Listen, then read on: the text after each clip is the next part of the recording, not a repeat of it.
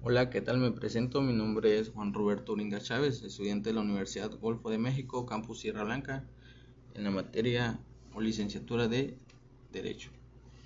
Por lo siguiente, realizaré lo que es una actividad etiquetada como podcast, el cual tocaré el tema de derechos personales y derechos reales. Al igual trataré de ser breve en la información, ya que por motivo de tiempo no podré abarcar mucho el tema. Inicio con las teorías que consisten y que abarca lo que es el tema, que son tres.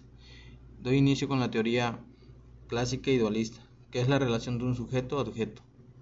A continuación la teoría monista, que es la que sostiene que el derecho internacional preside una concepción unitaria de todo el derecho, del cual forma parte de un plano de subordinación los ordenamientos jurídicos internos de los estados.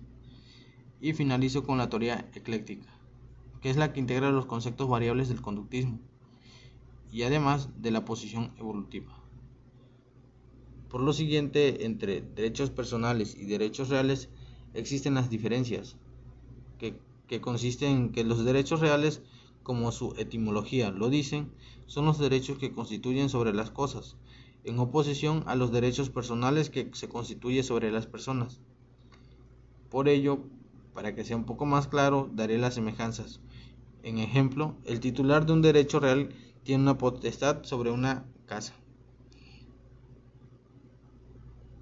Otro ejemplo, el titular de un derecho personal, ahora, tiene la facultad de exigir a otra persona un comportamiento como de dar, hacer o no hacer.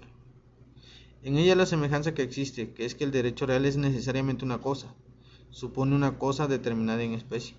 El objeto del derecho personal es un acto humano, que podría consistir en un dar, hacer o no hacer. El derecho personal puede aplicarse a una cosa determinada.